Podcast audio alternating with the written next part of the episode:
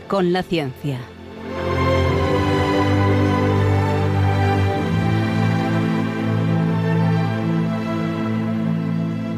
Dirigido por Javier Ángel Ramírez.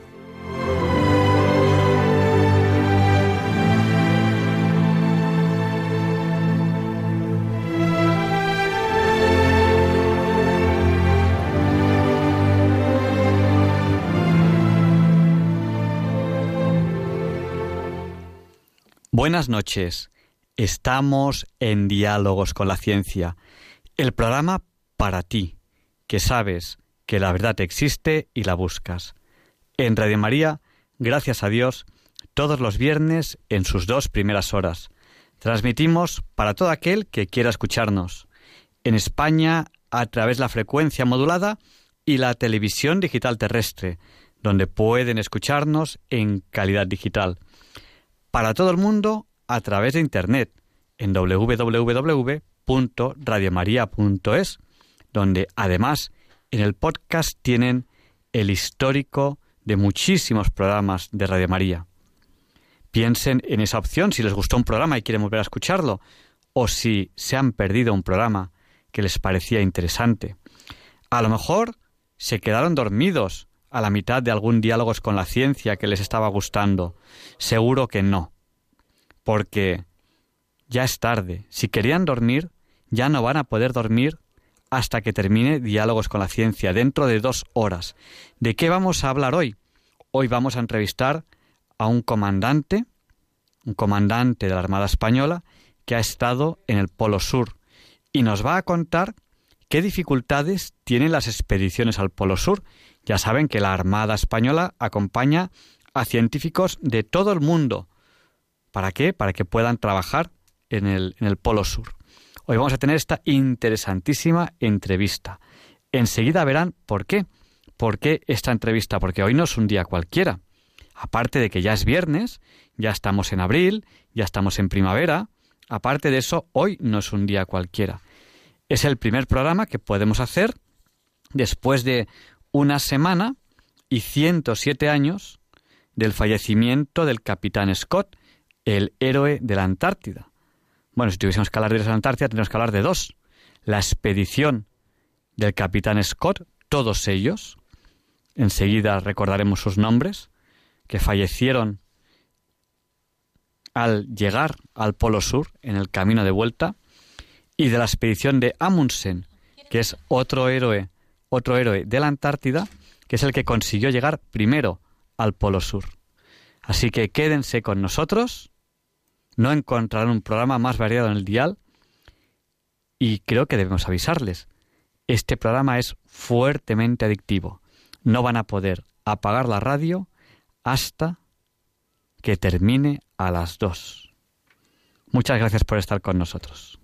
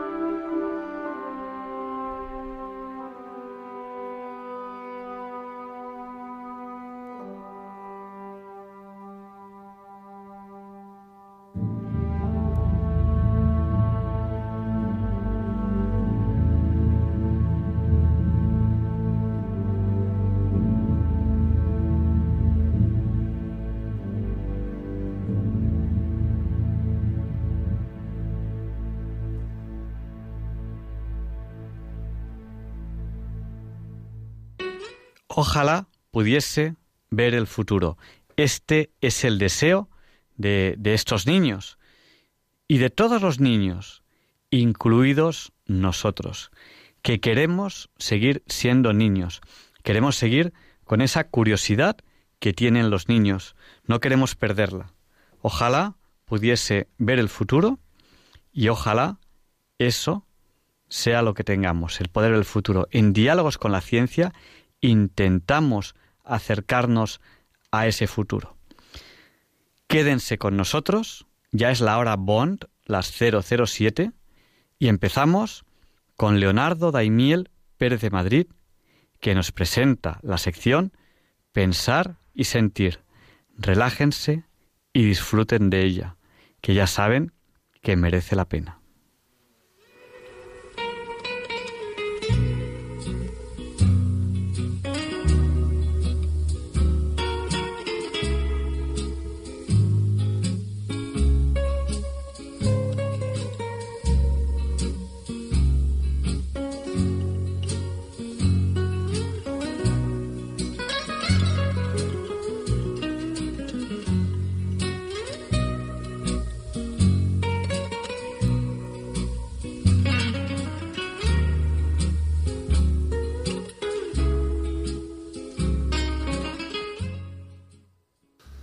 Buenas noches, queridos oyentes de Radio María.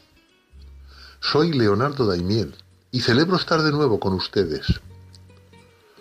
Hoy les voy a leer en Pensar y Sentir un texto publicado recientemente, cuyo autor es un escritor, historiador, periodista y político español, cuyo nombre es Juan Van Halen Acedo, que nació en Torrelodones, provincia de Madrid, hace 74 años. Ha publicado numerosos libros de poemas, narraciones y ensayos. El título del artículo que hoy les voy a leer es Fake News. Ya saben, lo que en español llamamos noticias falsas. En estos tiempos electoralistas en los que estamos, me ha parecido oportuno compartir con ustedes en Pensar y Sentir un extracto de este artículo que dice así. Asistimos desde la irresponsabilidad y el descaro a un desistimiento en la comprobación de las fuentes de información. Ocurre singularmente en las redes sociales, esa vía que ha convertido a cada ciudadano en un emisor o transmisor de opiniones, multiplicando hasta el vértigo la supuesta condición de autores e informadores. Me refiero a las llamadas fake news. Su antecedente inmediato es la posverdad, que es una palabra recogida ya en el diccionario de la Real Academia Española, que la define así, distorsión deliberada de una realidad que manipula creencias y emociones con el fin de influir en la opinión pública y en actitudes sociales. En realidad es un sustantivo que ya tenía carta de naturaleza, con más o menos atavío y campanillas en la palabra mentira. Pienso en aquel bulo de mayo de 1936, acusando a frailes y miembros de asociaciones piadosas de la muerte de niños por repartir caramelos envenenados en barrios humildes. Las fake news, desde un contenido supuestamente periodístico, producen a través de prensa, radio, televisión y sobre todo en redes sociales una desinformación premeditada destinada a conseguir determinado efecto, a menudo de tipo político. Una manipulación de la verdad para desprestigiar o ensalzar a personas o instituciones en lo que supone un ataque a la credibilidad de los medios de comunicación y de los periodistas. La utilización de bulos no es nueva. Su historia es muy amplia. Y desde luego ya se producía mucho antes de la aparición de la prensa escrita. Pero el desarrollo de las tecnologías de la información y de la generalización de la autoría de los mensajes, tanto como su utilización política, han llevado a considerar las fake news un problema preocupante del que nadie puede considerarse a salvo. La importancia de este riesgo no precisa insistencia. Los usuarios de Internet alcanzan la mitad de la población mundial. Según el Instituto Reuters, en el marco de la Unión Europea, el 58% de los españoles utilizan las redes sociales como principal fuente de información, superado solo por los portugueses con un 62%. Las fake news, por su apariencia de veracidad, son un grave peligro.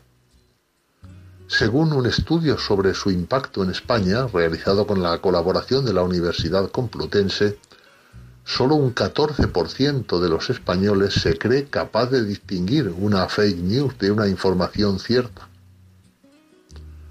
La credibilidad de estas falsas noticias llega al 92% en usuarios mayores de 55 años y solo un 5,8% manifiesta que trata de contrastar la veracidad de la información que recibe. El tiempo de la comunicación global es el del mayor ataque a la información veraz. Las fake news resultan singularmente dañinas en periodos electorales. La Comisión Europea ha diseñado una campaña contra la desinformación en las redes implantando fórmulas para atajar la plaga de manipulaciones que se multiplicarán en vísperas de las elecciones al Parlamento Europeo, que en España coinciden con los comicios municipales y autonómicos. Se detectaron campañas masivas de fake news en relación con las elecciones norteamericanas y francesas, con el referéndum del Brexit y sobre todo en España, en las vísperas y tras la celebración del referéndum ilegal del 1 de octubre en Cataluña. Un estudio de la Universidad George Washington recoge que de las más de 5 millones de publicaciones en las redes sociales sobre el proceso catalán entre el 29 de septiembre y el 5 de octubre, solamente el 3% provenían de perfiles reales. Ha habido fake news que han cambiado el paso a una nación, forzando el sentido de unas elecciones. Un caso interesadamente utilizado en España es el repetido bulo de que nuestras Fuerzas Armadas participaron en la Segunda Guerra de Irak, la de, la de 2003. Y lo cierto es que cuando llegaron allí la guerra ya había concluido. El 11 de julio de 2003 el Consejo de Ministros dispuso la participación militar en la misión estabilizadora de Irak un país que formalmente ya no estaba en guerra, siguiendo la solicitud de la ONU.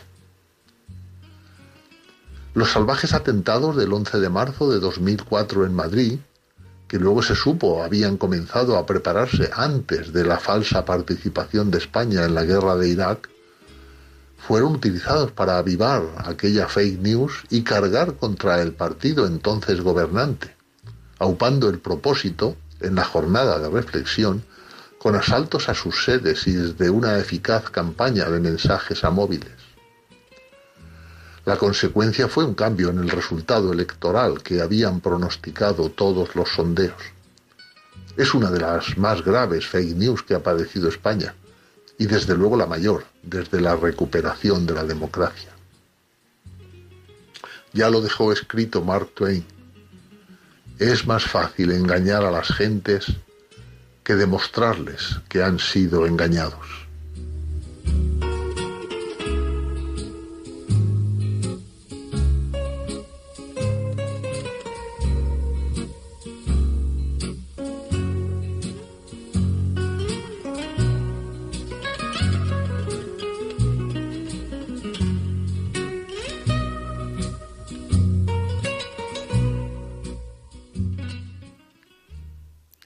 Son las 0 horas 15 minutos ya con 38 segundos.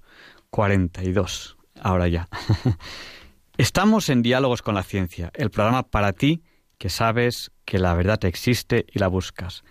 En Radio María, en esta semana tan especial que estamos teniendo de programas sobre la Virgen de, de Fátima. Ya saben que, que tengo una devoción especial por la Virgen de Fátima y por la Virgen de Lourdes le debo todavía una visita a la Virgen de Fátima y si Dios quiere, pues, pues pronto podré cumplirla.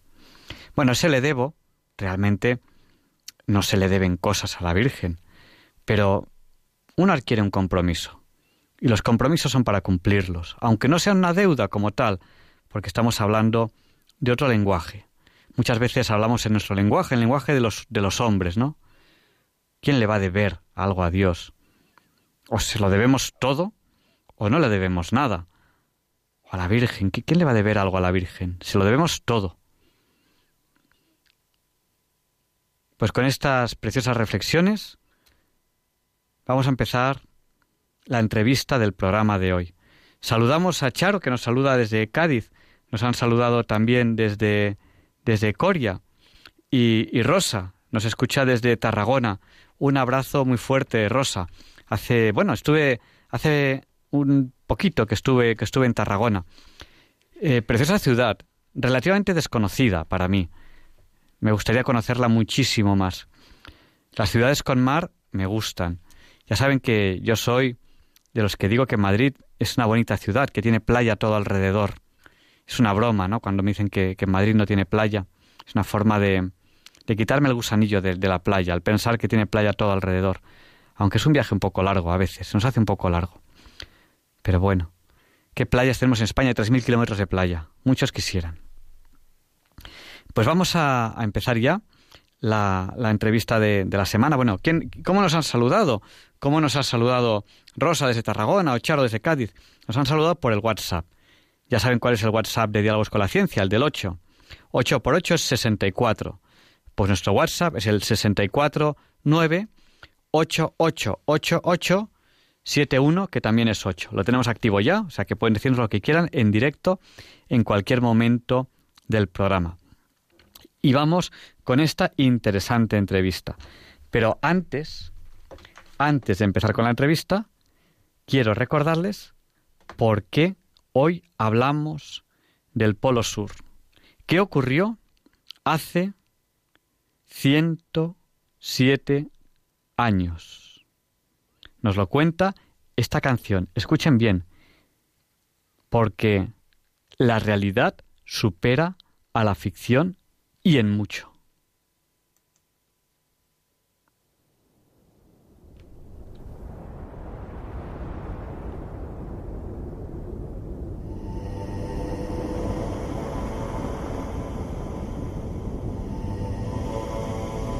18 de enero de 1912. El capitán Scott, acompañado de Evans Wilson Bowers Yachts, alcanza el Polo Sur, pero fracasa en la hazaña de ser el primero. Sobre el punto de latitud cero, donde allá la bandera noruega del explorador Amundsen, exhaustos y fracasados, emprenden el regreso.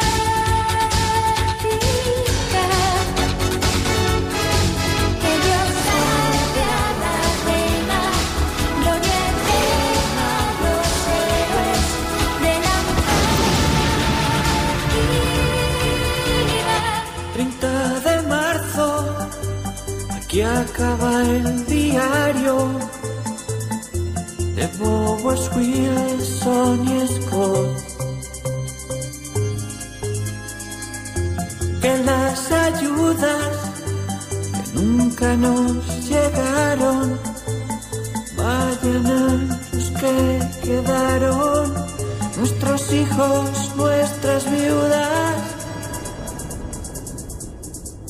Como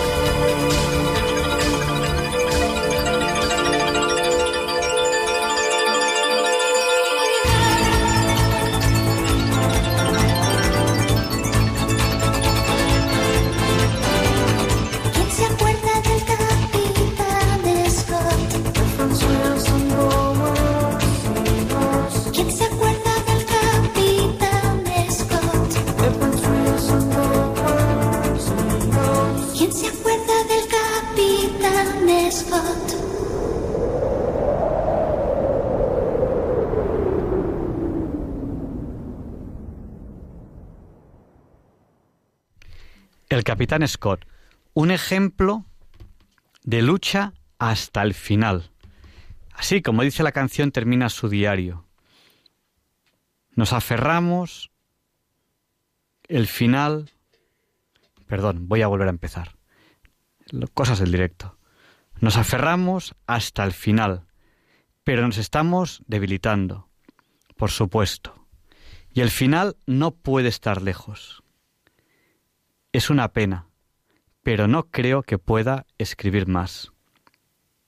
Por Dios, cuida de nuestra gente.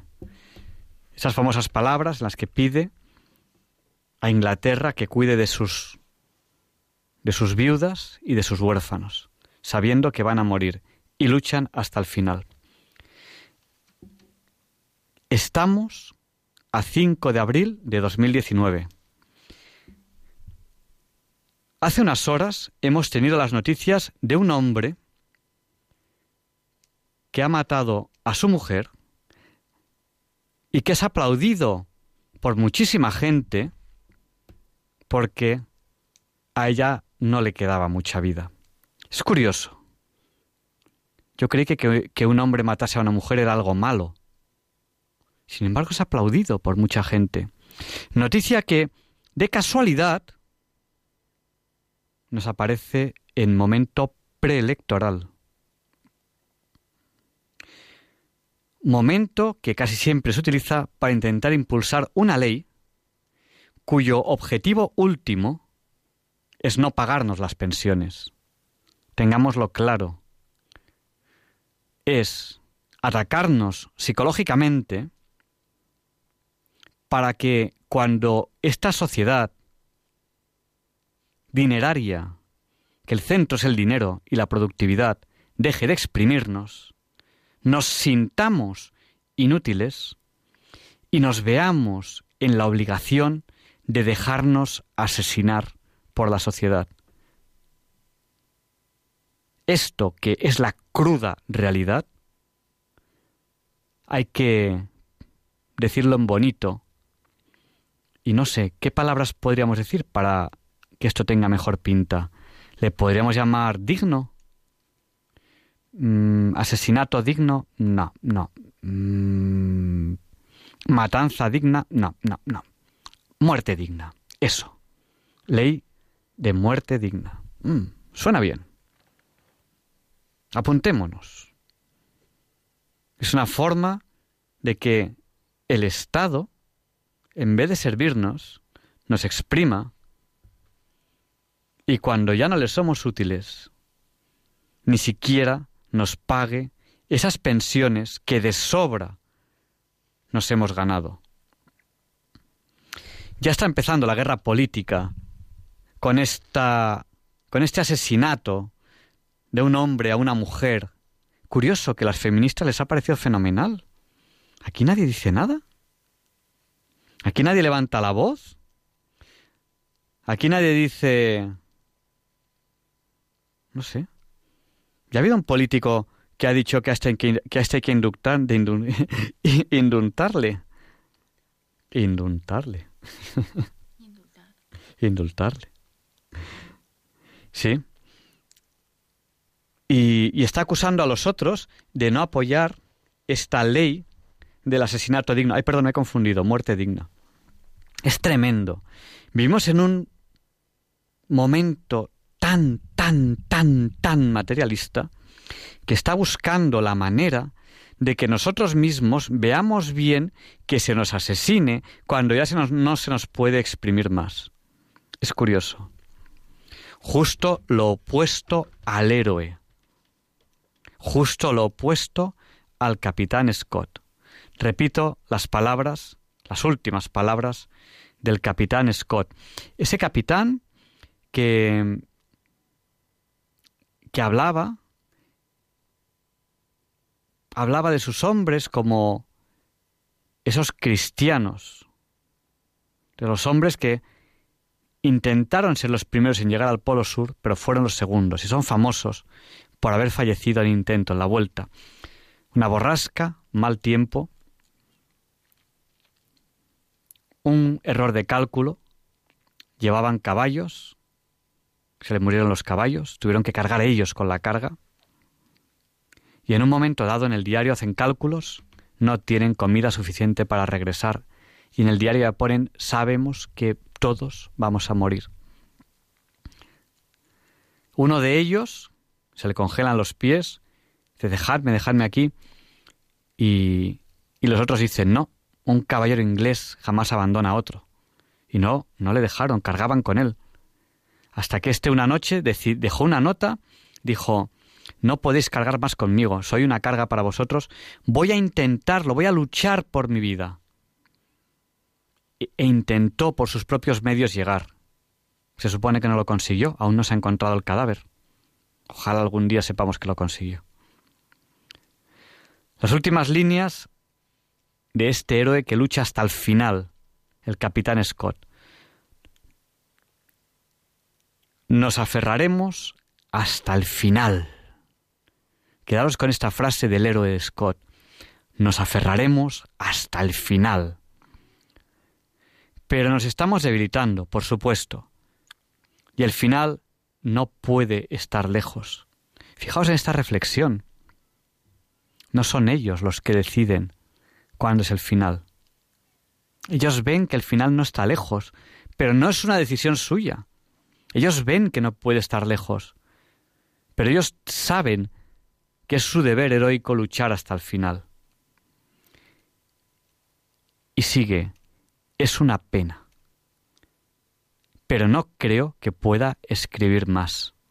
El diario del capitán Scott. Ah, que querían leer una novela, pero las novelas se las ha inventado alguien. Lean el diario del capitán Scott. Que la realidad supera la ficción.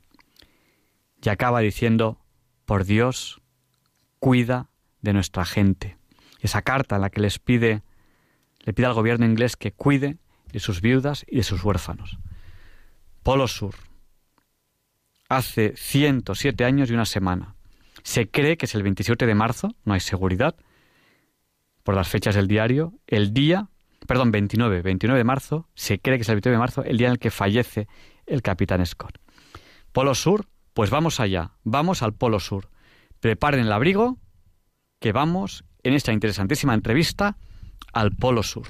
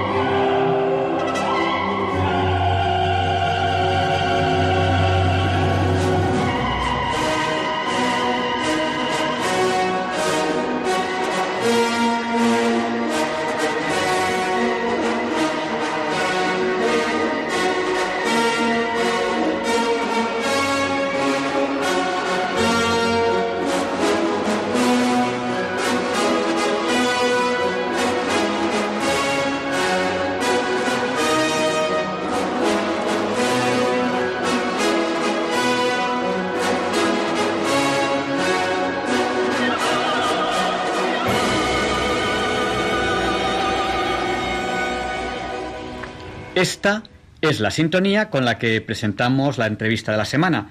Y hoy tenemos aquí a Carlos Arenas, ya le hemos entrevistado alguna vez. Solemos entrevistarle, por si ustedes quieren buscarlo en el podcast, para estas fechas, finales de febrero, principios de marzo, porque con él solemos hablar de navegación antártica. Carlos Arenas es capitán de fragata de la Armada Española, ha sido comandante del buque de investigación oceanográfica Las Palmas durante una campaña antártica. Y le solemos entrevistar porque en estas fechas, eh, finales de febrero, principios de marzo, es cuando se alcanzó, hace ya más de 100 años, poco más, poco más de 100 años, se alcanzó por primera vez el Polo Sur. Eh, buenas noches, capitán. Eh, muy buenas noches, Javier Ángel. Bueno, pues quizá un poco para, para entrar en, en tema, otros años hemos hablado de la primera vez que se llegó eh, al Polo Sur, otra vez hemos hablado de eso, hemos hablado de los personajes, del capitán Scott, hemos hablado de, Amundsen, que fue el primero en llegar al Polo Sur, creo que fue el año pasado cuando hicimos un programa específico sobre Amundsen como aventurero, no solamente en el Polo Sur, sino en- ha sido aventurero en muchas partes del mundo. Eh, por si por si alguien quiere por si alguien quiere eh, quiere un poco repasar estos temas está en el podcast.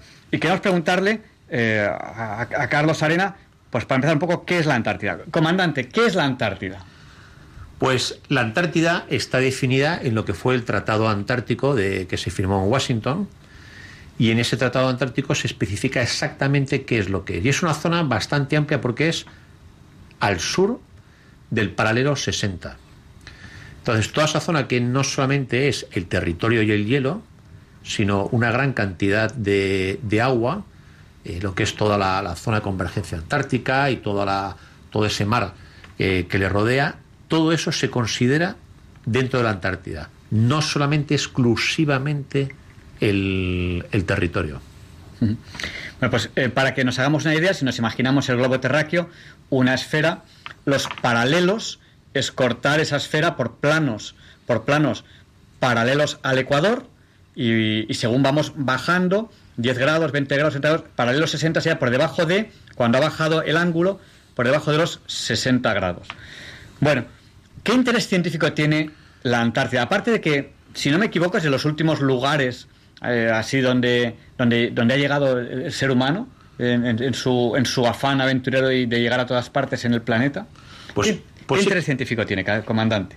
Pues sí, correcto. Eh, Javier Ángel, la Antártida, más o menos para que nos hagamos una idea, pues son aproximadamente, ¿no? Caso hay 14 millones de kilómetros eh, cuadrados de extensión.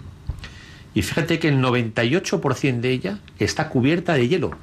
En la Antártida está el 90% del hielo que existe en la Tierra. Eso, ya uno, uno se hace una pequeña idea, ¿no? Pero además es un continente rodeado por una extensa zona oceánica. Imagínate que hay casi cerca de 800 kilómetros de separación hasta el punto más cercano, que sería Tierra de Fuego.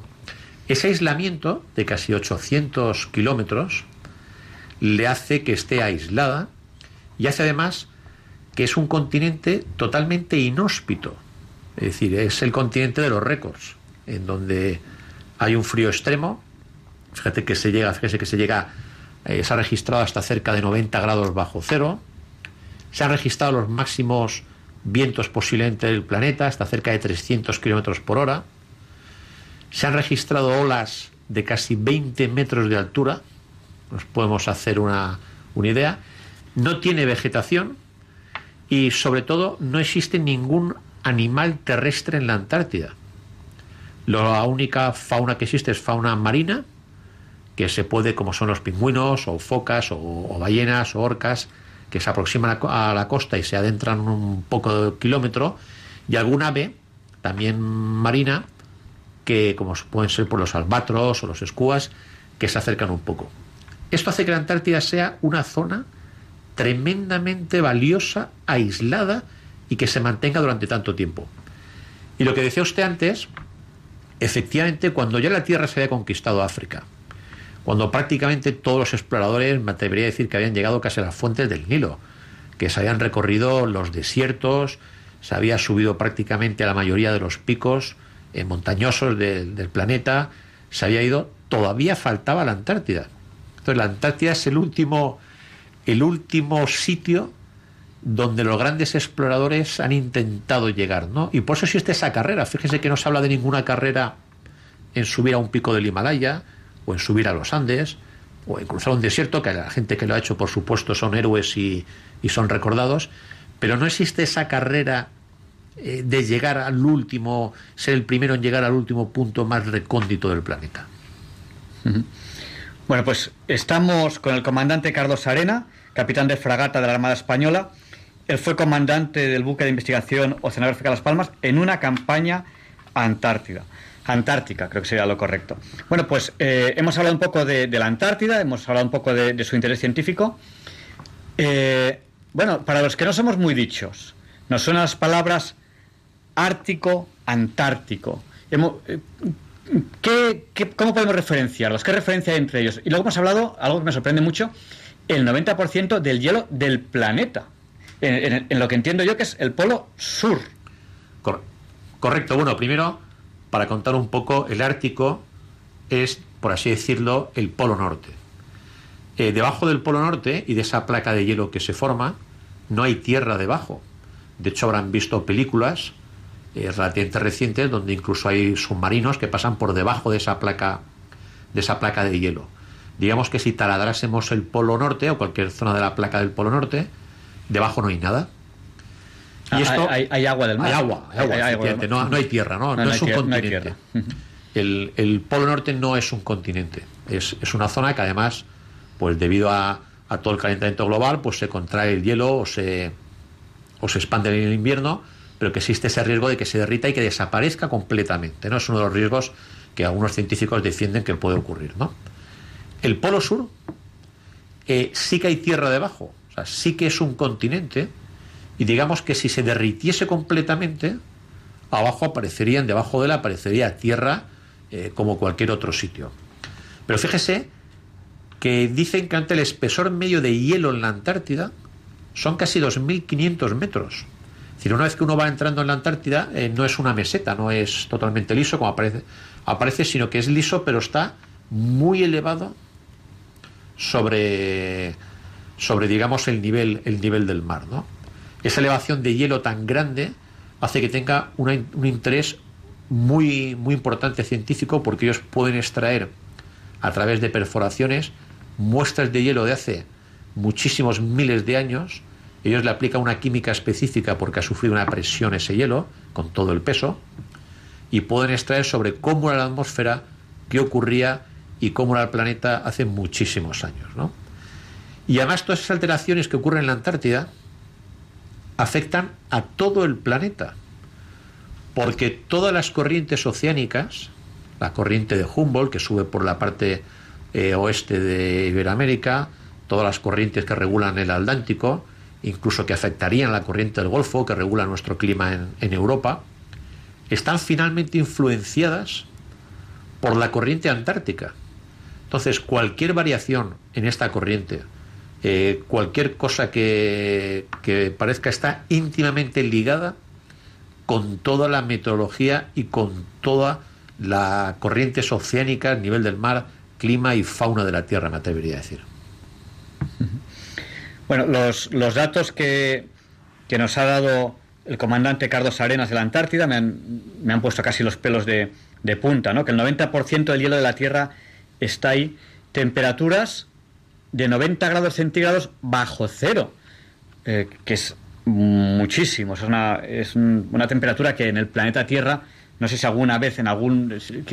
Yo creo que es menor que la que se registra en el Polo Norte, es- y esa es la que se ha registrado, quizá en algún momento no registrada, puede haber incluso alguna, alguna mayor. Vientos de 300 kilómetros por hora, me parece impresionante, nunca había oído hablar a nivel de la superficie, porque eh, a, mucha altura donde van los aviones, pues, pues es relativamente normal vientos fuertes, pero a nivel de la superficie, 300 kilómetros por hora es impresionante. Y olas de 20 metros. A mí que me gusta navegar como, aficionado, he también en barcos más grandes, olas de un par de metros ya son muy pesadas para barcos de tamaño incluso medio. Eh, para barcos ya incluso grandes, olas de 5 metros, 6 ya empiezan a dar ciertos problemas. Olas de 20 metros es algo impresionante, porque además todas las olas no es un tamaño hasta lo que se quiera, ¿no? sino que ya llegar a olas de 5, 6, 8 metros es muchísimo en el, en el- en el mar. 20 metros es algo impresionante. ¿Cómo es la navegación en aguas antárticas? Yo entiendo, entiendo que van allí en el verano, en el, en el verano antártico. Efectivamente, se utiliza el verano austral, que es cuando, cuando se abren las bases eh, que tiene España y que apoyamos a otras bases de otros países. Y efectivamente vamos en lo que es el, el verano, ¿no? Pero la navegación antártica es difícil, digamos, por dos, por dos motivos, ¿no? El primero es por el hielo, que luego podemos hablar un poco, un poco de él. Y segundo es porque no está cartografiada prácticamente eh, muy, mu- una pequeña parte de la Antártida. Entonces, como muy bien sabe, los barcos utilizamos la carta náutica. La parte de fuera es muy fácil de obtener porque cualquier foto satélite o levantamiento te dice cómo es la costa exactamente. Pero sin embargo, saber qué hay debajo del agua no es tan sencillo. Cuando debajo del agua son zonas, digamos, de una orografía pues muy fácil, como vamos a poner un ejemplo, las costas al lado de Alicante, en España, la costa valenciana, que normalmente no son volcánicas y que tienen un fondo de arena, inicialmente en la plataforma, eh, son zonas, digamos, que son menos peligrosas, ¿no? que es difícil que uno se encuentre con, con, una, con una aguja, con una columna o con una pequeña loma eh, marina. ¿no? Sin embargo, en zonas donde existe una, una actividad volcánica muy importante, es crucial conocer el fondo del mar para poder, para poder acercarte a costa, para poder navegar. ¿no? Entonces, ¿qué ocurre? Pues que los diferentes países han ido cartografiando sus pequeñas zonas de interés. España ha levantado eh, con esfuerzo y gracias a nuestro Instituto Hidrográfico, pues se ha ido levantando la cartografía de las bases españolas, de la aproximación y de los principales canales. Otros países han hecho lo mismo y han ido levantando pues sus pequeños trozos. Pero cuando uno se sale de ese camino, ya no está cartografiado.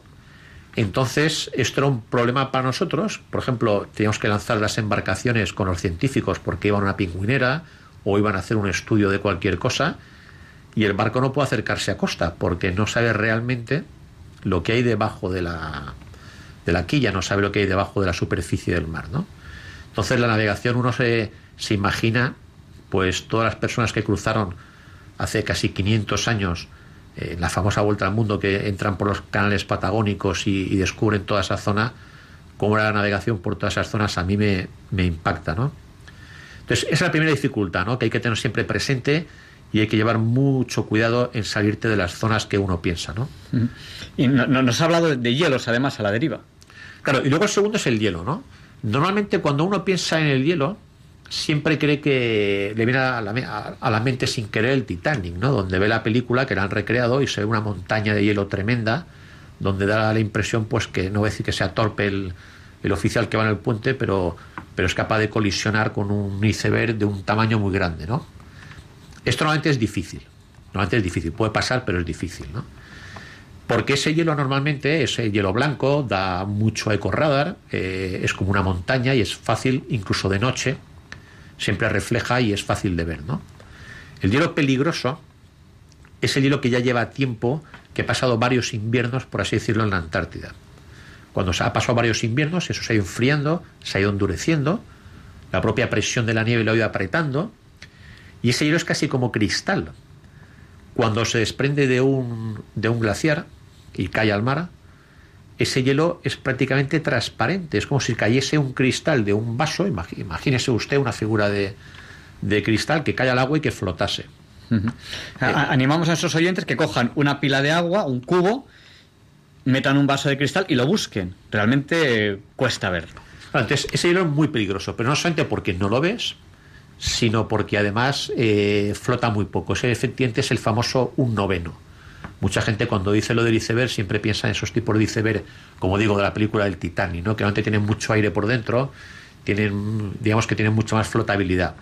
Ese hielo que está realmente compacto y que ha pasado ya mucho tiempo eh, y que es muy, muy cristalino y duro, ese sí que es muy peligroso. Ese, sí que puede eh, hacerle daño a un barco que colisione con él. ¿no?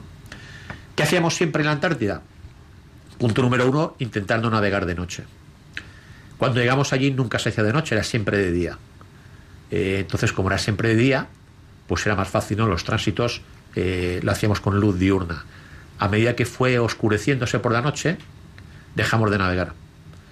Entonces en cuanto se hacía de noche parábamos, no intentamos ajustar nuestros movimientos para intentar pasar la noche fondeados, echar el ancla en algún sitio, en alguna bahía y, pasar la noche fondeados con el ancla y esperar a que amaneciera para seguir navegando, ¿no? Porque sobre todo a medida que avanza la campaña, cada vez se hace más de noche, cada vez se ha desprendido más hielo porque es el verano, se ha derretido y se ha producido más hielo, más peligroso y estos hielos pues son realmente peligrosos para nosotros.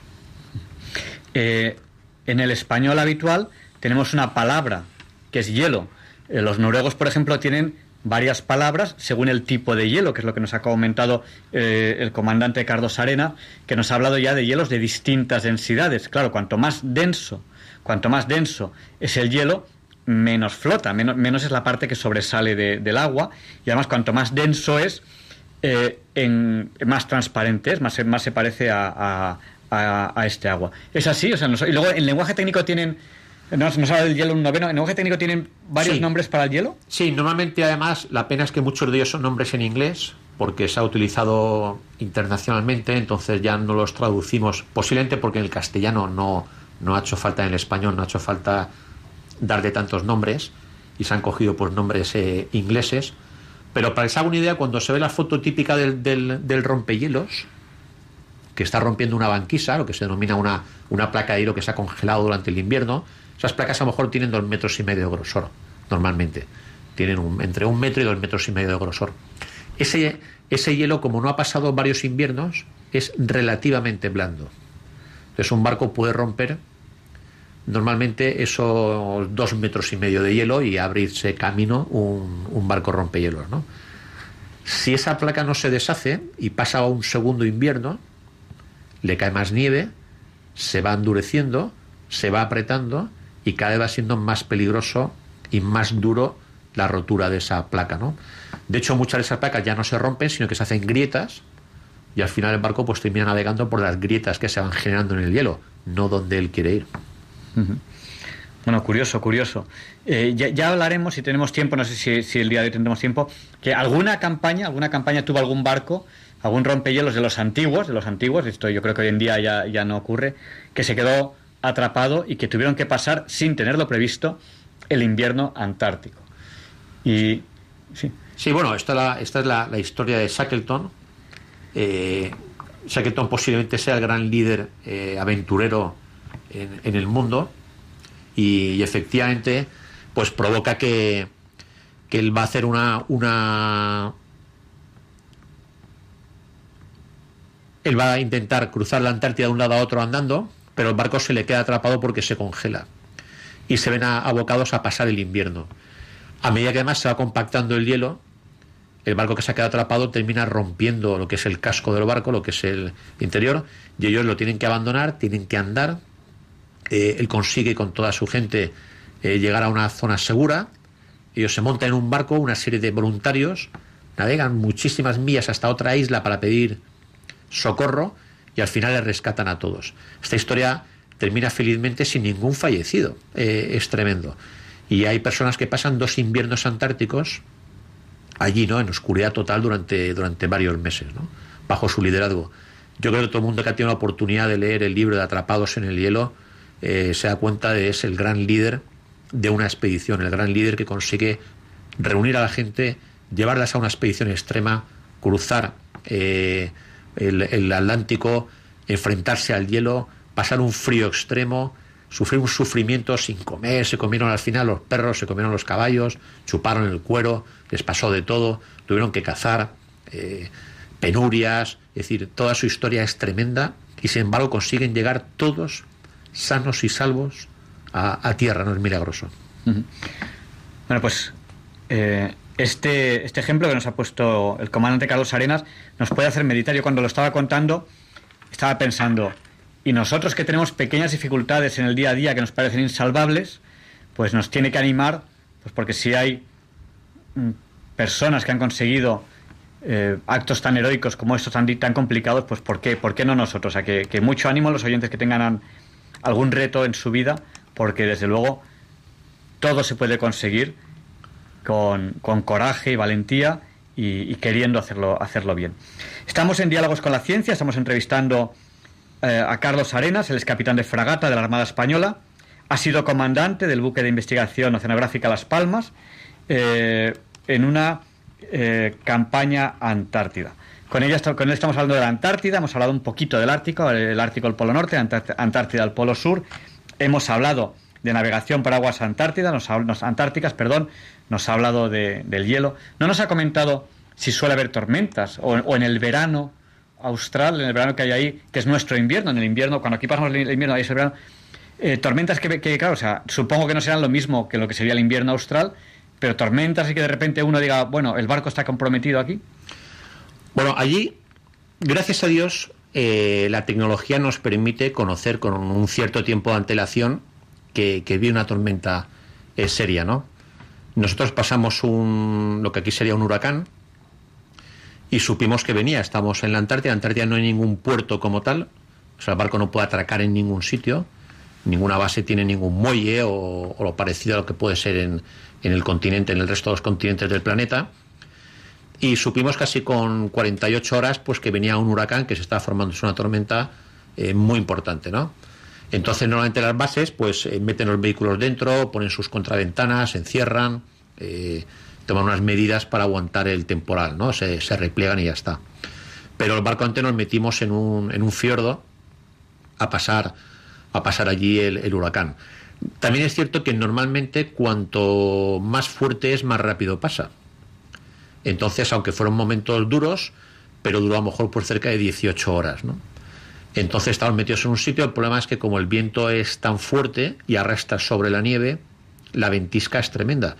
Entonces, eh, no puedes prácticamente, no ves, no ves absolutamente nada, eh, vas totalmente a ciegas confiando en el radar, en que funcione correctamente tus aparatos eh, electrónicos, y confías pues en el adiestramiento de la dotación, porque es como si te, vendasen los ojos y te dejasen pasear, ¿no? Además, normalmente unido a estas tormentas hay mucho desprendimiento de hielo. Casi todos los glaciares o muchos glaciares pues desprenden hielo y entonces pues normalmente la navegación se complica más aún, ¿no? De hecho, cuando empieza a pasar y abre y abre un poco la visibilidad, te das cuenta que estás pues rodeado completamente de, de trozos de hielo, que estás eh, que tienes que maniobrar realmente, es decir, es una situación normalmente difícil, pero bueno, gracias a Dios lo pasamos. Y como te digo, la tecnología nos permite adelantarnos. Comandante, háblenos de, del Cabo de, de Hornos. ¿Qué es el Cabo de Hornos? Bueno, el Cabo de Hornos realmente no es un cabo, es una isla. Y digamos que es el punto más septentrional de todo el planeta, es el punto que está más al polo sur. Digamos, dentro de lo que es el continente iberoamericano. Eh, América del Sur es el último punto que se encuentra. Es una isla, es una pequeña isla, eh, aunque se llama Cabo de Hornos. El nombre, pues hay distintas versiones, normalmente la más la más aceptada era que un navegante, dicen que de origen holandés, pues le puso un poco el nombre de su, de su pueblo, que era Horn, y esto pues se castellanizó y, se llamó el Cabo, el Cabo de Hornos, ¿no? Claro, antiguamente los barcos que cruzaban, no estaba abierto el canal de Panamá, entonces los barcos que cruzaban el- por América, que tenían que dar la vuelta, si tenían suerte podían entrar por el estrecho de Magallanes, pero muchos de ellos pues no tenían más remedio que cruzar eh, a vela por el Cabo de Hornos. Cabo de Hornos es muy singular porque todas las borrascas que se forman al sur de Australia, igual que aquí en, el norte se forman en Canadá, ¿no? en, en la parte de Terranova, entre Groenlandia, se forman las, las bajas presiones y circulan hacia Europa, pues ahí se forman en, al sur de Australia y se van reforzando y llegan a esa zona que es como un embudo, como si fuera un embudo parecido, es decir, similar a este hecho de Gibraltar. Ahí coge mucha fuerza, mucha ola, una altura muy fuerte y son unas, unas borrascas, unos temporales muy fuertes. ¿no? Y por eso viene el famoso anillo que se colocaban los marineros en la oreja cuando pasaban el Cabo de Hornos. Decían que tenías derecho a ponerte un anillo. ¿no? Esa tradición del anillo, uno se la ponía, dice la tradición, que se la ponía antes de cruzar. Normalmente era un anillo de oro, se ponía en la oreja y él pensaba que, bueno, si fallecía, podía pasar dos cosas, que encontrasen su cadáver o no. Si no encontraban su cadáver, pues había ido al fondo con el anillo y servía una especie como de, bula o de... Bueno, pues eh, lo llevaba para él, pensaba siempre eran muy supersticiosos. Y si encontraban su cadáver, este anillo servía para pagar las misas. Entonces, pues ese anillo se entregaba en ofrenda a- al sacerdote o a quien fuera y entonces pues se- sufragaban velas o en las iglesias o, se daban misas por ese marinero, que eran, como digo, muy supersticiosos. Y si no le pasaba nada, pues lo había ahorrado. Era, pues como quien dice, un trocito de oro que tenía ahorrado para él. Que los marineros, por lo general, no pueden llevar ni anillos, ni piercings, ni nada, simplemente porque como están tirando de cabos, que son cuerdas, pues eh, una cuerda apretada contra el dedo hace que el dedo se contraiga y puede engancharse una parte entre, entre el anillo y el dedo, o puede ocurrir en un piercing que pueda llevar lo que sea, y cuando se suelta la cuerda, al tirar puede arrancar el dedo, puede arrancar lo que sea. Por general, por lo general, los hombres de mar no suelen llevar ni anillos, ni piercings, ni, ni pendientes, ni nada de esto. O sea, la excepción estaba con, a- con aquellos que pasaban el Cabo de Hornos, que además se supone que son marineros ya con una cierta experiencia. Uno no se, no, no- no se, no se lía a pasar el Cabo de Hornos si, si no tiene esa, esa cierta experiencia. Comandante, háblenos del paso del Drake. Bueno, el paso del Drake es la, entre el Cabo de Hornos y la Antártida, ¿no? Hay nuevamente en terminología marítima nosotros solemos decir 500 millas, eh, que son aproximadamente unos 800 kilómetros. Esos 800 kilómetros, como he dicho antes, es donde se concentra prácticamente todo el Pacífico.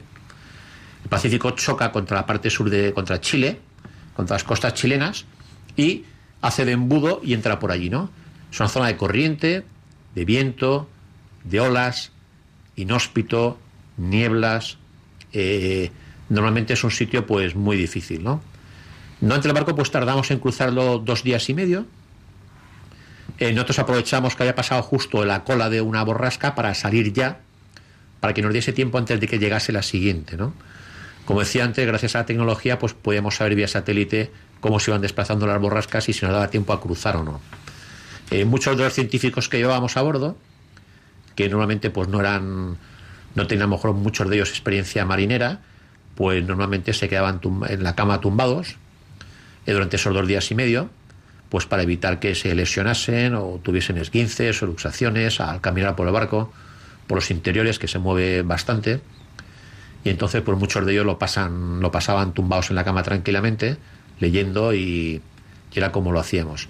Es quizás el reto más importante cuando uno se, se enfrenta a la Antártida es ser capaz de cruzarlo en, en buenas condiciones. Pues no sé si, si nos quedan muchos más temas en el tintero. El tiempo en la radio siempre pues pasa muy deprisa, ¿no? Y además con un tema tan apasionante como este, uno, según va, va avanzando el tema, pues, eh, pues tiene ganas de preguntar mucho más. Eh, estamos en Diálogos con la Ciencia, en María. Tenemos ya casi que terminar la entrevista con Carlos Arena, es capitán de fragata de la Armada Española. Ha sido comandante del buque de investigación oceanográfica Las Palmas durante una campaña eh, antártica y con él hemos hablado fundamentalmente de la Antártida. La radio es así, hay oyentes que vienen, hay, oyentes que van y habrá oyentes que lleven poco rato en nuestra entrevista y han oído solamente de un tiempo para acá. Si tuviésemos que hacer un resumen de, de esta entrevista, ¿cómo podríamos resumirla? ¿De qué hemos hablado y en qué puntos pondría usted el acento? Y si quiere añadir algo más, también es el momento.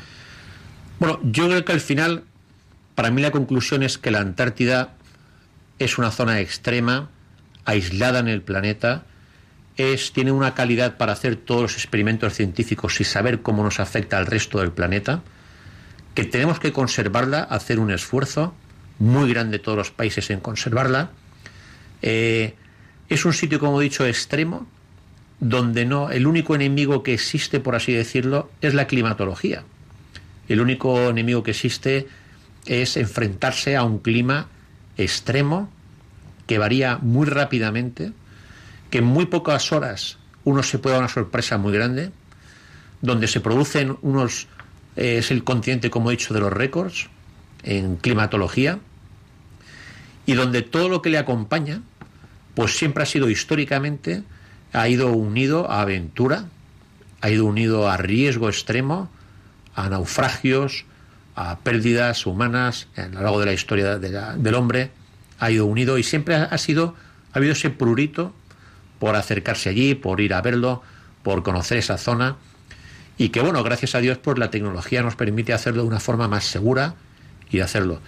Y luego pues comprender un poco los hielos lo que significa navegar en, en una zona en una zona así, en donde por un lado no está cartografiado suficientemente y por otro pues no está no está suficientemente uno eh, a, a vista los hielos, ¿no?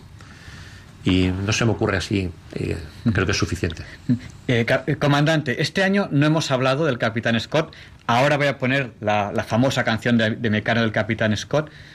Dos palabras sobre la historia del Capitán Scott para que en un minuto o dos, muy, yo sé que es muy difícil, para que nuestros oyentes hagan una idea y a continuación vamos a terminar la entrevista vamos a escuchar la canción que habla un poco de, de la hazaña. Bueno, yo si tuviera que, que resaltar algo, quizás eh, el Capitán Scott se resume una palabra, que es sacrificio. Eh, es decir, todos normalmente, todos los grandes exploradores eh, han tenido unos grandes valores, ¿no? Como los tiene y, estamos orgullosos en, la Armada de siempre, por ejemplo, como nosotros es la integridad, actuar siempre con honestidad, con sinceridad, con compromiso, con una disciplina, con un- una responsabilidad, un sentido del deber, eh, cumplir fielmente tus, tus obligaciones. Pero él tiene además una cosa que es una fuerza de voluntad y una determinación. Puede que el capitán Scott cometiese errores, se le puede juzgar si fue acertada sus decisiones logísticas, su planteamiento de, de su expedición o no. Podemos discutir aquí mucho.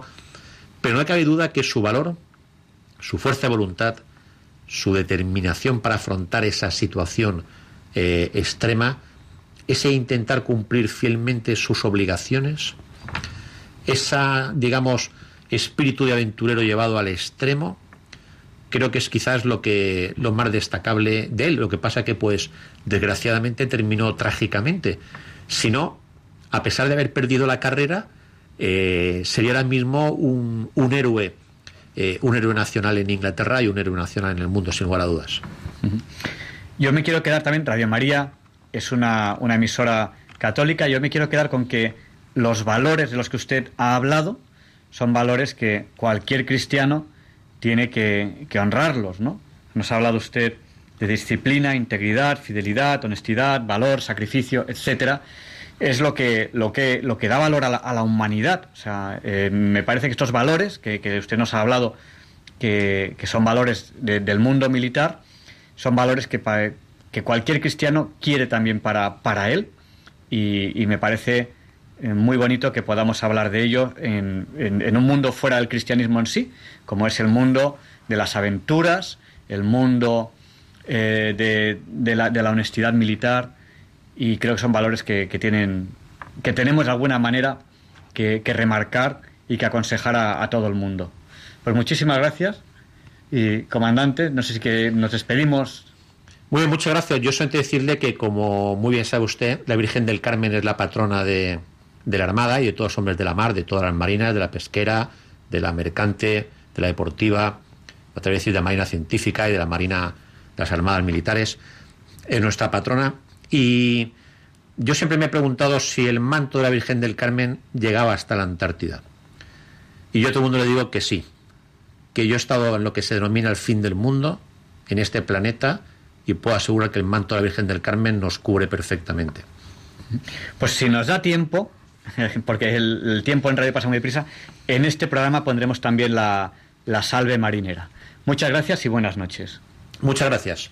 Y si no nos ese tiempo, lo pondremos la semana que viene.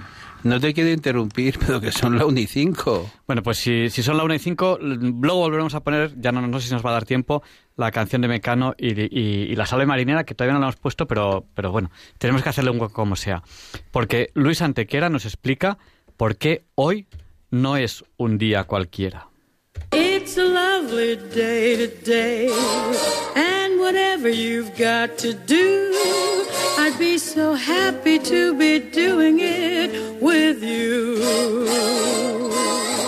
But if you've got something that must be done, and it can only be done by one, there is nothing more to say. Except it's a lovely day for saying it's a lovely day.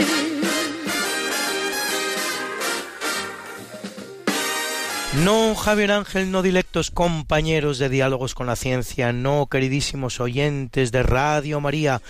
Claro que no es un día cualquiera, ningún día es un día cualquiera. Y este 5 de abril que nos disponemos a comenzar hoy tampoco, porque en fecha tal, pero del año 56 antes de Cristo, un acuerdo sella el reparto del territorio romano entre los generales Julio César, Licinio Craso y Cneo Pompeyo.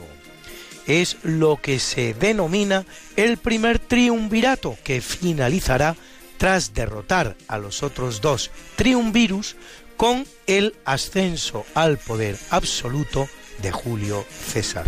En 891, en la batalla del castillo de Polei, cerca de Aguilar de la Frontera, el emir de Córdoba, Abdala, derrota a Hafsun o Alfonso, caudillo andalusí de la serranía de Ronda y de religión cristiana, que llega a alcanzar cierto poder y que representa la primera resistencia cristiana desde el interior del mismo reino andalusí.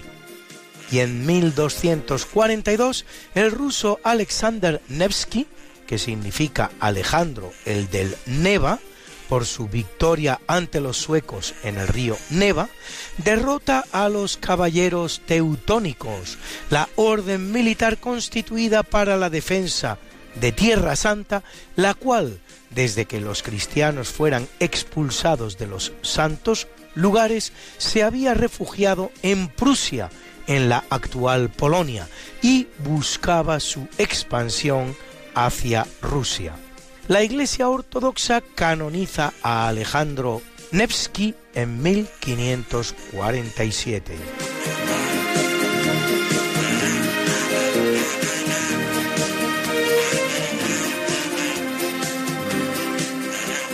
En 1722, en el día de Pascua, el holandés Jacob Roggeveen avista por primera vez la isla de Pascua. 48 años después, una expedición española al mando de Felipe González de Aedo arriba a ella. Toma posesión para la corona española, la bautiza como Isla de San Carlos en honor al rey Carlos III y descubre y describe los Moais, unas 200 gigantescas figuras de piedra antropomorfas presentes en la isla. En el mismo escenario, en 1818, y en el marco de las guerras de emancipación americana, tiene lugar la batalla de Maipú, en la que José de San Martín y Bernardo O'Higgins obtienen una victoria sobre las fuerzas realistas españolas que supondrá la independencia de Chile. Y sin salir del escenario, en 1910 se inaugura el ferrocarril transandino que une la ciudad chilena de los Andes y la Argentina de Mendoza, el cual va a funcionar hasta 1984.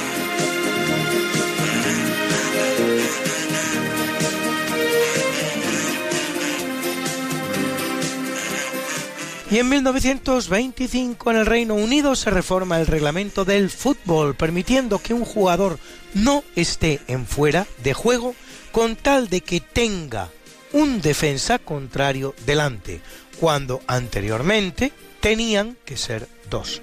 El nuevo fuera de juego vigente hasta el día de hoy multiplicará el número de goles en un 30% y en 1955 el primer ministro británico Winston Churchill, desgastado por la edad, dimite y es reemplazado por su compañero de filas Anthony Eden.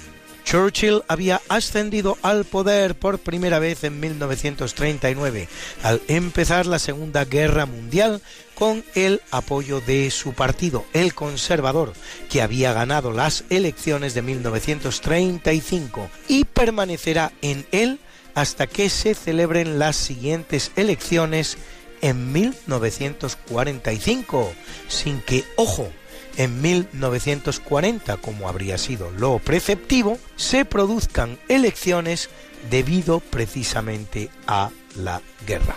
En 1945 y contra todo pronóstico, Churchill es derrotado por el laborista Attlee y otra vez en 1950, aunque en las nuevas elecciones de 1951, al vencer el Partido Conservador, Don Winston vuelva al poder para el que es su último mandato y en 1989 el sindicato polaco Solidaridad de ideología anticomunista es legalizado y se presenta a las elecciones generales, que por cierto ganará llevando a su líder Lech Wałęsa a la presidencia del país.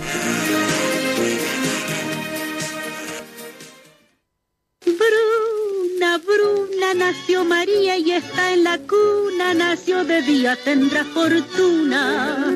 Bordará la madre su vestido largo y entrará a la fiesta con un traje blanco. Y será la reina cuando María cumpla 15 años. Te llamaremos Negra María, Negra María que los ojos en. En el capítulo del natalicio nace en 1568 Maffeo Barberini, más conocido como Urbano VIII, vicentésimo trigésimo quinto Papa de la Iglesia Católica, que lo es entre 1623 y 1644. Con la incorporación del condado de Urbino, los estados pontificios alcanzan durante su pontificado su máxima extensión territorial. Su archiconocido nepotismo, colocando a toda su familia en los principales puestos de la Iglesia, llevará a acuñar el divertido dicho quod non fecerunt barbari fecerunt barberini. Lo que no hicieron los bárbaros, lo hicieron los barberini. Curiosamente, en la misma fecha, pero de 20 años más tarde, el que nace es el filósofo empirista inglés Thomas Hobbes, célebre por su Leviatán o la esencia, forma y poderío de un Estado religioso y civil, el gran valedor de la separación Iglesia-Estado, que por cierto en pocos sitios es tan abiertamente violentada como en su Inglaterra natal, donde el rey es a la vez el jefe de la Iglesia. Paradojas de la historia. Y en 1752, uno de los grandes fabricantes de pianos y de arpas de la historia, el francés Sébastien Erard.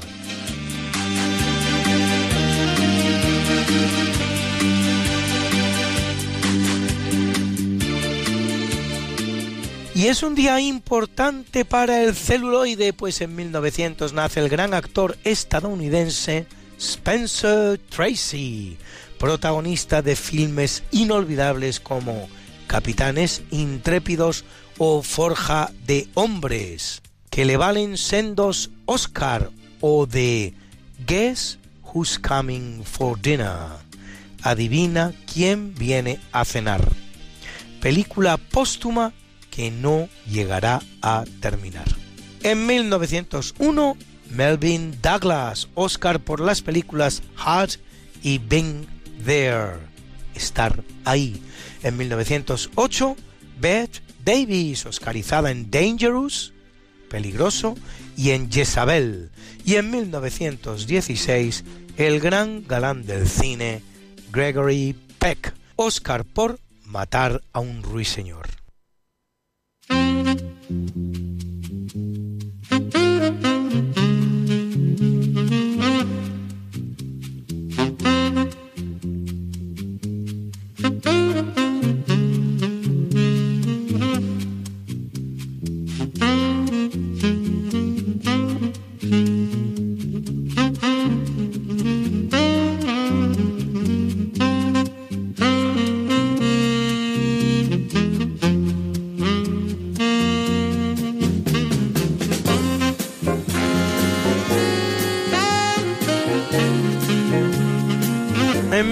1908 en Salzburgo, patria chica del gran Wolfgang Amadeus Mozart, el que nace es Herbert von Karajan, destacado director de orquesta austríaco, con carnet del Partido Nacional Socialista, una circunstancia en principio desgraciada, las vueltas de la vida, le distanciarán de él. Y es que en la representación de los maestros cantores de Nuremberg, de Wagner, al que asistía Hitler y que Karajan dirigía de memoria, se perdió y la orquesta hubo de pararse, lo cual indignó al Führer. Gracias a esto, al terminar la guerra, pudo volver a dirigir la Orquesta Filarmónica de Berlín desde 1947. Y en 1934 el que nace es el gran saxofonista norteamericano Stanley Tarrantine, que interpreta para nosotros este maravilloso Sunny, soleado.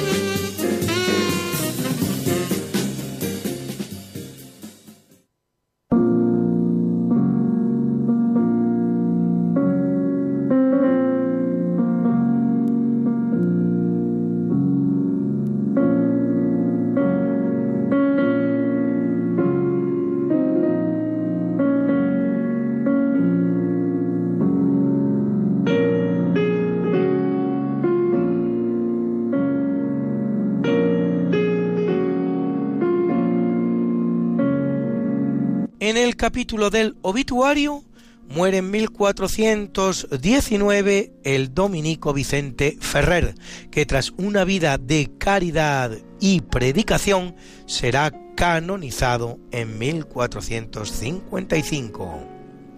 Y en 1794, de acuerdo con el principio según el cual la revolución siempre devora a sus más preclaros hijos, y acusado de malversación de fondos públicos, es guillotinado en París Georges Jacques Danton, líder de la Revolución Francesa, socio en algún momento de Robespierre, aunque luego se distancie de él, el cual había votado en su día por la condena a muerte en el mismo instrumento de Luis XVI.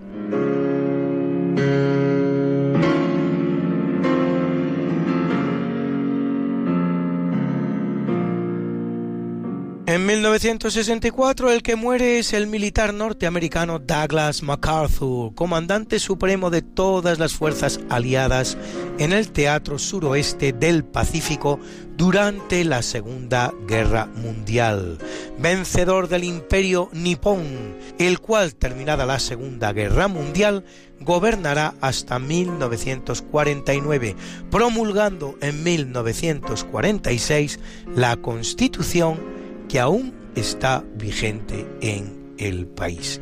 Y en 1975 en la isla de Taiwán, en la que ha tenido que refugiarse y donde gobierna desde 1949 el militar y estadista chino Chiang Kai-shek, derrotado por Mao Zedong, que impone en la China continental una de las tiranías más despóticas y sanguinarias que la historia recuerda. Una dictadura comunista con una terrible cifra de víctimas que algunos elevan a más de 80 millones de personas, casi dos veces la entera población española.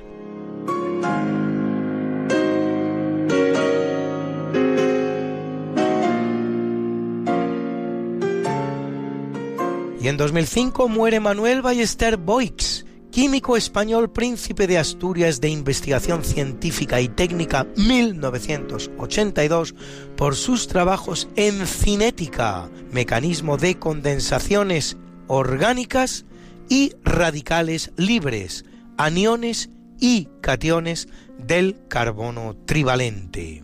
Y en 2011 Baruch Samuel Blumberg, médico estadounidense descubridor de la hepatitis B.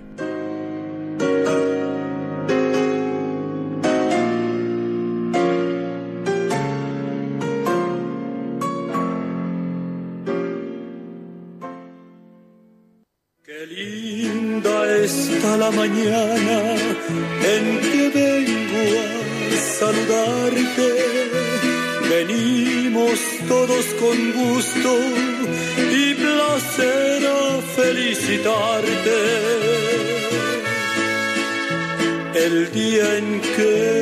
naciste, nacieron todas las flores. En la pila del bautismo cantaron los ruiseñores. Ya viene amaneciendo, ya la luz del día nos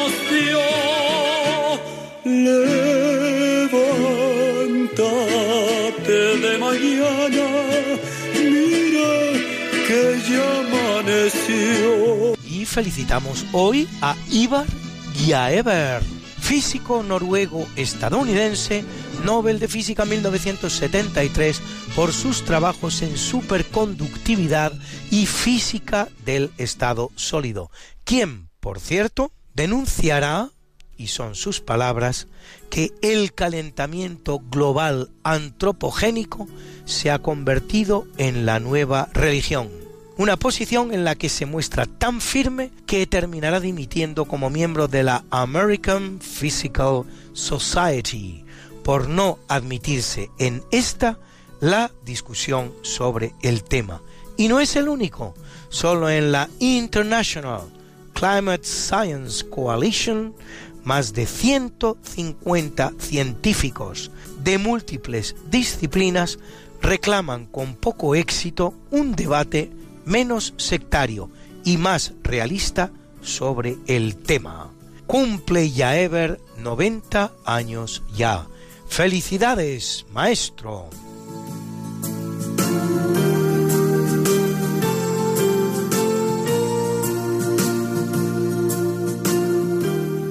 Y a Colin Powell, militar vencedor de la Primera Guerra de Irak y secretario de Estado norteamericano que cumple 82, y a nuestras guapas, hoy la bella actriz francesa Elodie Boucher, a la que han visto ustedes en filmes como Los Juncos Salvajes o La vida soñada de los ángeles, que cumple 46, y a la preciosa cantante mexicana Daniela Luján, quien hoy, día de su 31 cumpleaños, nos pregunta... ¿Quién eres tú que llora en silencio? ¿Quién eres tú que viene de lejos, cansado de amar, cansado de tanta espera, de un poco de paz, en guerras de amor? ¿Quién te ve?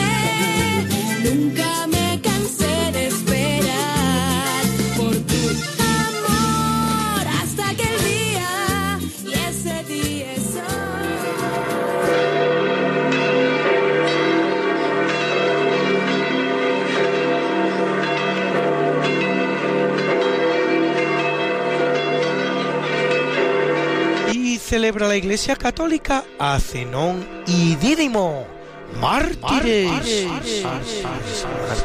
A Gerardo Abad.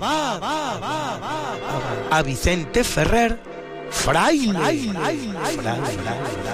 A Catalina Tomás y Juliana de Cornillón, vírgenes. Y a Claudiano y Alberto de Montecorvino, confesores. Celebra hoy México el Día Nacional del Cáncer de Pulmón, la República Dominicana el Día del Periodista y Corea del Sur el Día del Árbol. Y como yo sé que a muchos de ustedes les gustan estas efemérides, pues pueden ustedes consultarlas como siempre en el medio Religión en Libertad, en la columna En Cuerpo y Alma, donde las colgamos para ustedes cada semana. Got something that must be done, and it can only be done by one. There is nothing more to say, except it's a lovely day for saying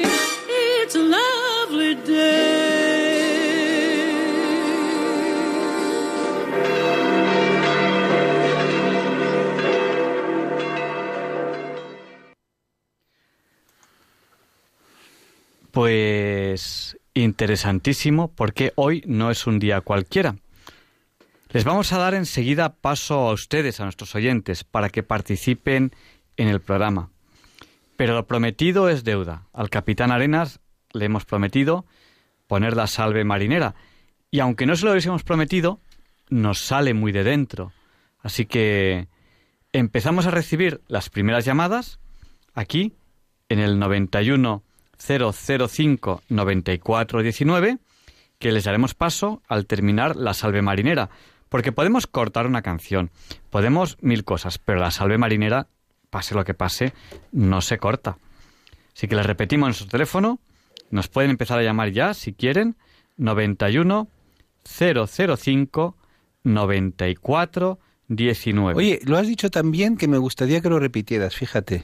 91 005 94 19. ¿Y lo puedes decir ahora con la entonación de los niños de San Ildefonso? Pues- 91 005 94 19. Vamos con la salve.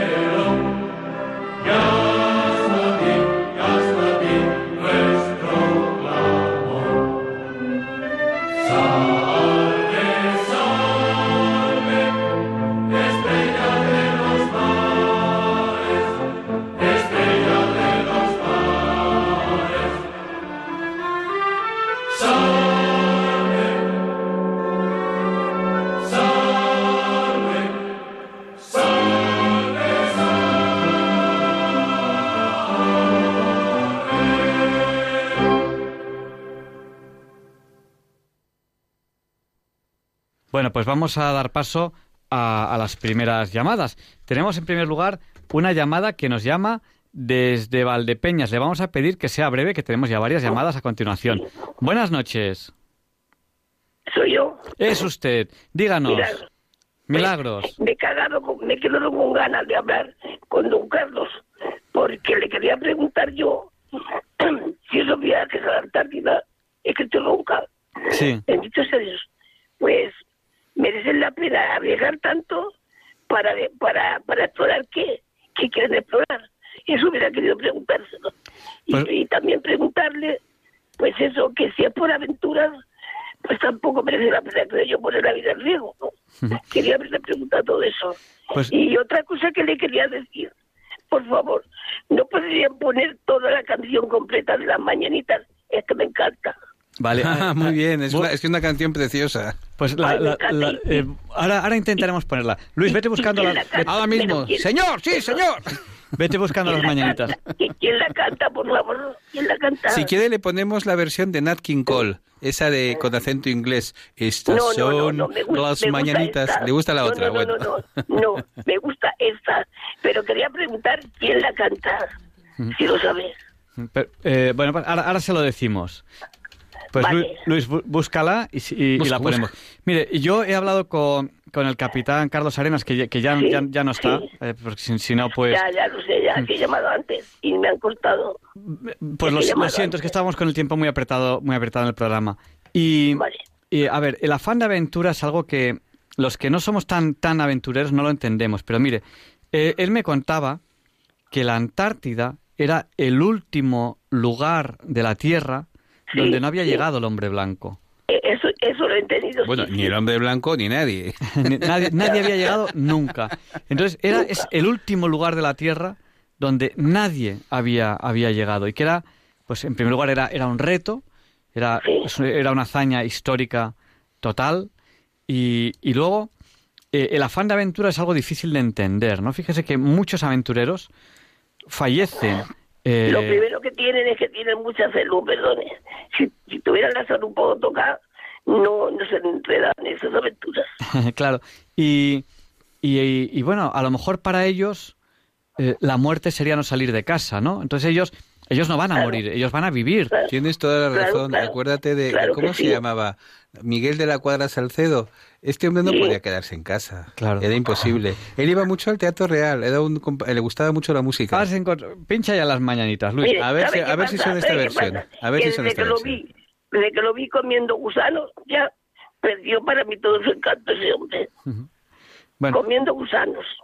Pues eh, vaya, pero bueno, pero pero porque porque estarían en una zona donde se comían y bueno, los- Bueno, a lo- hay Ay, gusanos qué que se comen el cabrales y a lo que saben es a cabrales. Qué asco, no me diga por Dios, que le salían así por la boca. Qué asco.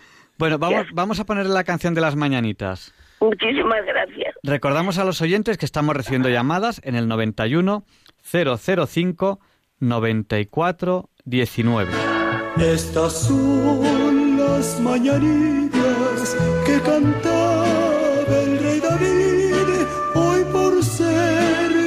día de tu santo, te las cantamos aquí. Despierta, mi bien, despierta. Mira que ya amaneció. Ya los pajaritos cantan, la luna ya se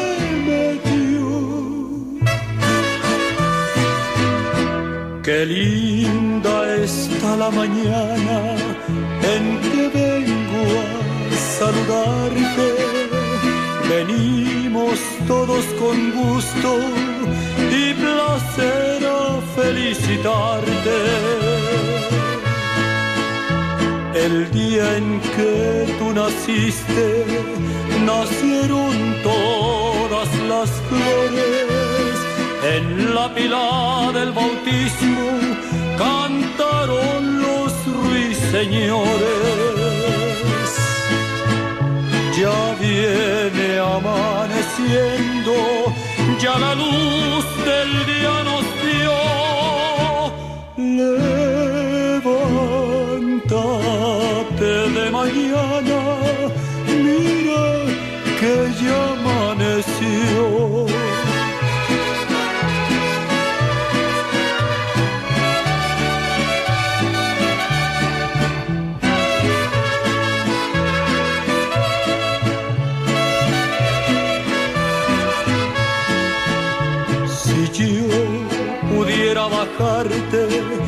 Las estrellas y un lucero para poder demostrarte lo mucho que yo te quiero. Con jazmines y flores este día quiero adornar. Hoy por ser día de tu santo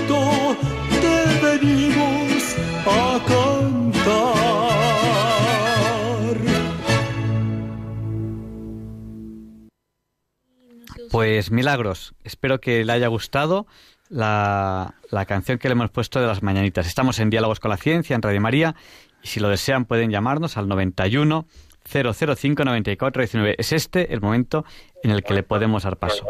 ¿Le ha gustado Milagros? Mucho, muchísimo, mucho, muchísimo. No te queda casa, no te queda Bueno, tiene, si, si tiene la radio puesta, se, se, se acopla y, y lo oímos varias veces. Bueno, pues muchas gracias por llamarnos, Milagro. Muchas gracias. Y buenas noches. Buenas noches. Bueno, pues habíamos prometido, en la entrevista decíamos, es- después de la entrevista escucharemos la canción que habíamos escuchado antes. Esta, esta, estas mañanitas las cantaba Vicente Fernández. Vicente Fernández, bueno, pues... Que es un cantante. ¿De dónde, de dónde? De México lindo. Pues, Luis, eh, cosa increíble la, la Antártida, ¿no? El- el- Bueno, es que, mira, lo que es más bonito, estabas hablando antes de la aventura. Evidentemente, cuando a principios del siglo XX se atreven Roald Amundsen, del que hemos hablado poco, y No, el bueno, Capitán Scott. El, el año pasado, lo digo Sí. por si, si quieren buscarlo en el podcast, dedicamos el programa equivalente a este, que no fue en abril, fue- yo creo que fue a finales de marzo, dedicamos el programa equivalente a este a... a- al gran Roald Amundsen. Sí. Es, es el, primer hombre que llegó al, al- al Polo Sur, pero también probablemente el primero que llegó al Polo Norte, porque se pensaba que el Comodoro Perry era el que había llegado el primero a- al Polo Norte, pero luego resulta que es que Perry había hecho trampas, y entonces había dicho que había llegado al Polo Norte, pero se había quedado, en lugar del grado 90, había llegado al 89, no sé cuántos, ¿no? no había llegado del todo. Entonces el primero que llegaría habría sido mm, eh, Amundsen, además en dirigible, acompañando a Nobile. Sí, y eh, Amundsen estuvo varias veces en el Polo Norte, por tierra, por aire, eh, y nos contaba el año pasado eh, el mismo comandante, Carlos Arenas, que le entrevistamos, ya le tenemos como fijo prácticamente a finales de marzo, principios de abril, le tenemos aquí fijo, nos, nos contaba que en una de sus aventuras, en una de, de las aventuras del Roald Amundsen, eh, el noruego, pues iban con dos aviones a pasar por encima de- de- del Polo Norte. Tuvieron una avería, tuvieron una avería en un avión y, eh, y, aterrizaron en la superficie del Polo Norte. Y el otro avión, por no dejarles solos, aterrizó después. Creo que iban tres en cada avión. Entonces, para ir seis, para ir seis en un avión y poder despegar, eh, tenían, necesitaban una pista, no me acuerdo cuánto era de larga, nos, nos decía. Y para eso tenían que mover a mano, sin tener comida, porque ellos no esperaban hacer esa parada, que fue por una avería. Tuvieron que mover a mano entre seis personas la friolera de... ¿Sabes cuántas toneladas, Luis? ¿Cuántas? Creo recordar, y seguro que lo puedes, lo puedes buscar allí si, si tienes la, la historia de Roald Amundsen, creo recordar que era 600 toneladas de hielo. tuvieron que mover. 600 toneladas de hielo a mano, a mano, para hacer la pista de aterrizaje para el avión. Hicieron la pista, despegaron y llegaron a destino, donde estaban haciendo eh, ya prácticamente las pompas fúnebres. Bueno, es que Amundsen representa para mí, como muchos de estos exploradores eh, noruegos, como Nansen, que fue su, digamos, su maestro, representa eh, lo que es el espíritu, digamos, de un jugador de ajedrez. Son gente muy sistemática. Es decir, tú cuando vas a explorar el fondo de los mares o el Ártico o la selva amazónica, tú tienes que tener la capacidad de improvisar, pero básicamente desde que sales hasta que llegas a tu objetivo, todo está pensado al milímetro. Es decir, no intentas no improvisar, aunque luego tengas que hacerlo, pero son gente muy, muy, muy sistemática. Es decir, en el fondo son más que valientes grandes cerebros, porque si no, no lo haces, si no, no, no llegas. Y, y Amundsen eh, nunca se encontró su, su cadáver, creo, re- creo recordar. Eh, se perdió en el. Bueno, se perdió, o sea, mm, fue de aventura a- al Polo Norte. Y creo recordar que iba, que iba en avión y, y ahí desapareció. Fue la última vez que, nadie le vio. Y, y bueno, son estas, estas personas de las que, de las que nunca, nunca se encontró el cadáver. Bueno, normalmente los cadáveres en el gran en el Gran Norte, salvo que estén muy protegidos por alguna cosa, son rápidamente eh, metabolizados y aprovechados por los animales, porque claro, no hay mucha comida en el Ártico. Entonces, si estás en el agua, si te caes, pues acabas llegando al fondo. Y ellos tienen unos enormes tiburones que se llaman los tiburones de Groenlandia, que son gigantescos, como de 6 metros, y son ciegos y viven en profundidad.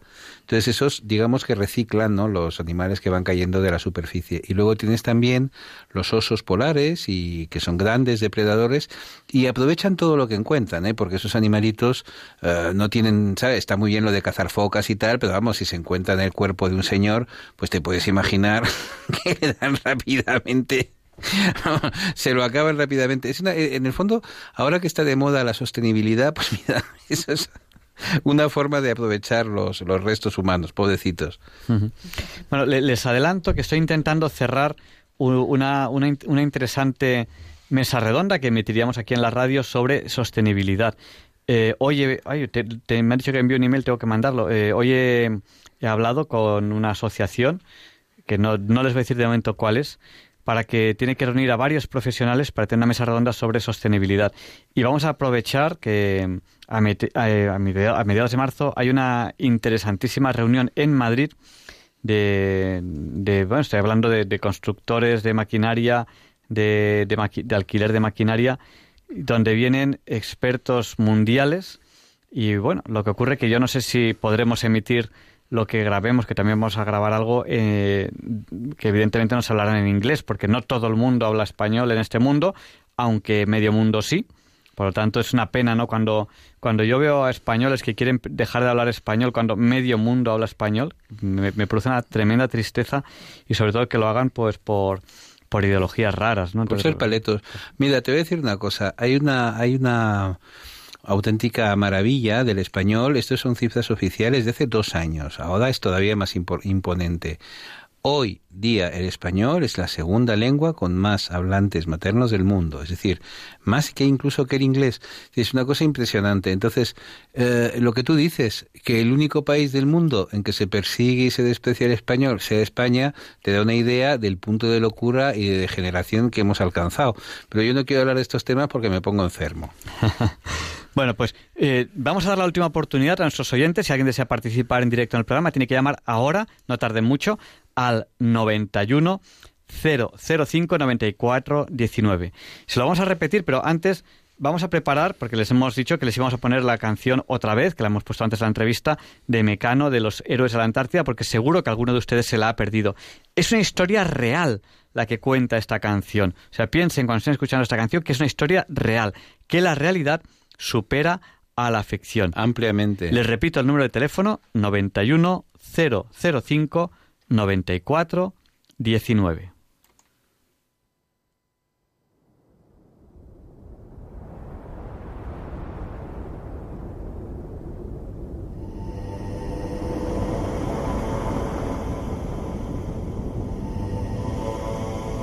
...18 de enero de 1912... ...el capitán Scott, acompañado de Evans Wilson Bowers Yachts... ...alcanza el Polo Sur... ...pero fracasa en la hazaña de ser el primero...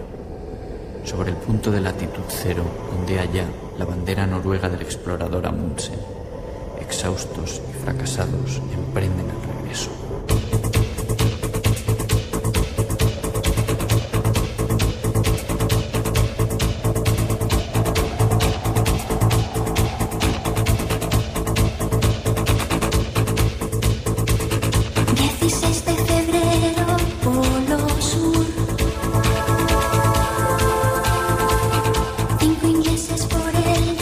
desierto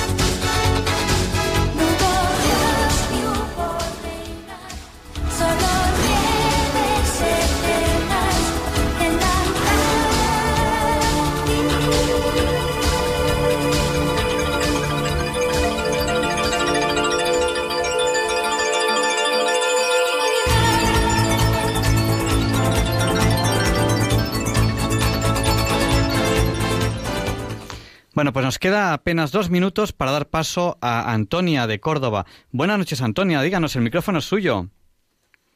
Un momento, que no lo tenemos en el aire. Ahora sí, Antonia, díganos, el micrófono es suyo. Buenas noches. Mire, yo lo que mm, quería comentar era sobre mm, esto que sea al principio del programa sobre sobre la fake news, no sé cómo se dice, las Sí, mentiras. vaya. las falsas noticias, sí. Eso.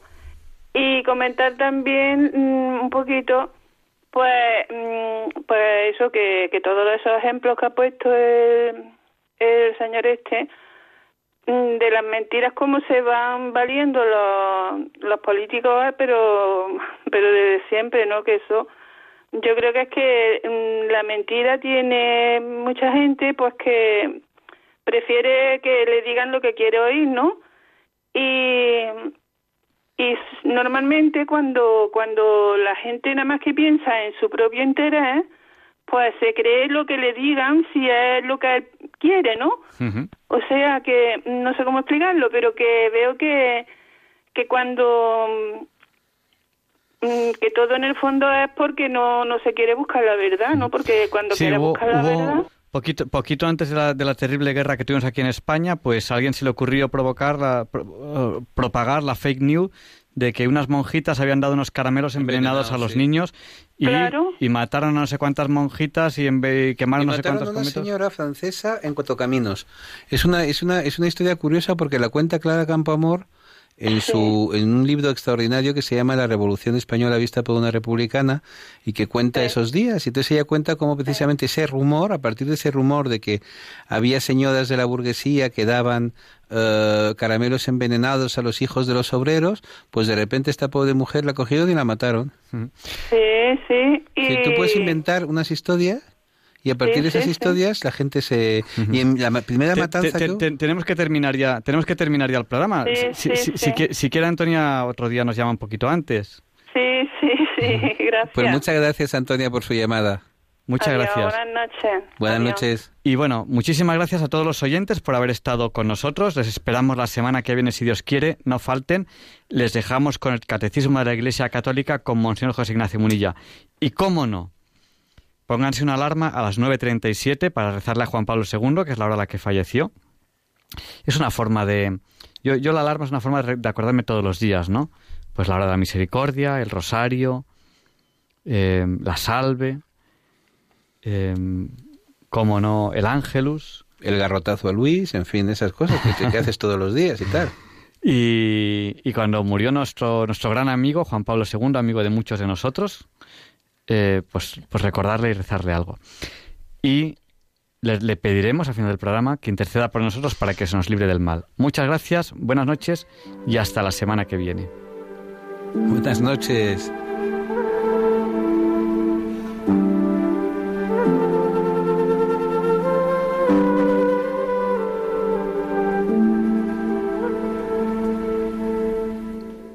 Y así concluye en Radio María el programa Diálogos con la Ciencia. Dirigido por Javier Ángel Ramírez.